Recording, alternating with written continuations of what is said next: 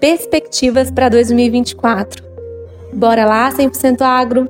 Vamos falar de alguns assuntos que são tendência em 2024? 100% agro. Se é agro, a gente comunica.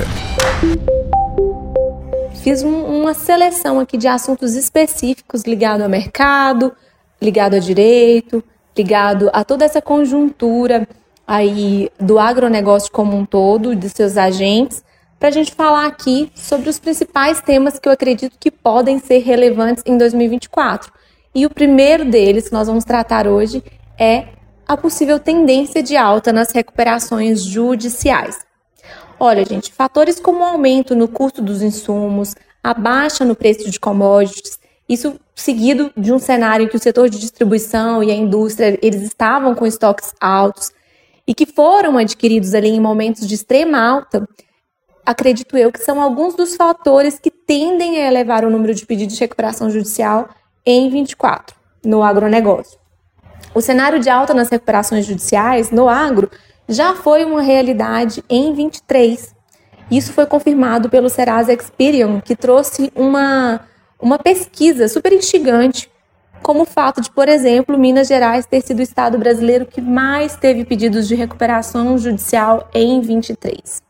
Essa pesquisa, ela também apontou para as principais culturas que os negócios foram afetados por pedido de recuperação judicial. E aí, olha só, super assim, né, algo relevante para o nosso contexto aqui regional. Soja, pastagem são destaques, seguidos de cana-de-açúcar, café, silvicultura, milho, arroz e citros. Outro dado também interessante que essa pesquisa trouxe e que casa muito com essa perspectiva de tendência de alta é o fato de que grandes proprietários de imóveis rurais e arrendatários eles tiveram maior propensão a pedidos de recuperação judicial. E aí, isso na concessão de crédito é super importante, especialmente ligado à parte de arrendamento, é, já que a gente tem ali uma figura de alguém que está na produção agrícola, mas não detém um imóvel rural por si próprio, mas sim através de um contrato. Então ele não tem esse ativo que é a terra ali compondo ali até a sua análise de crédito, por exemplo, né?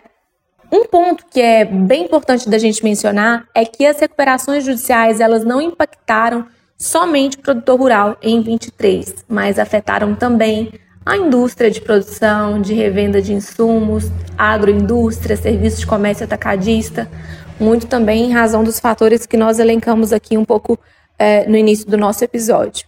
E esse cenário ele tem alta probabilidade de se repetir em 24, alavancado pela consequente alta do endividamento do produtor rural, que acaba impactando diretamente a empresa que não é produtora.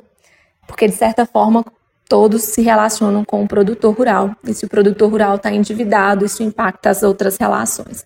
Então, é muito importante a gente considerar a possibilidade de antever os pedidos de recuperação judicial de que forma, né? Isso é possível ser feito? Por meio da análise de indicadores de quem toma crédito, por meio do comportamento e análise de dados do setor e cultura do produtor.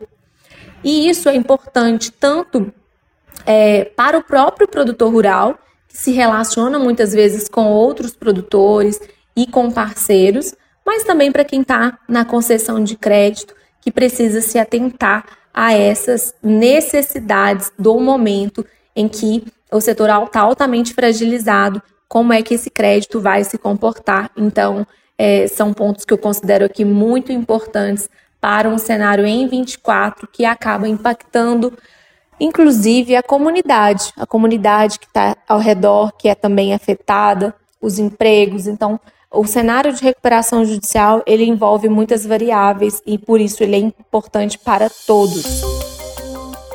E esse foi o primeiro tema da, dos nossos assuntos aqui de perspectivas para 24. E na próxima semana a gente volta com mais um assunto que será pauta neste ano.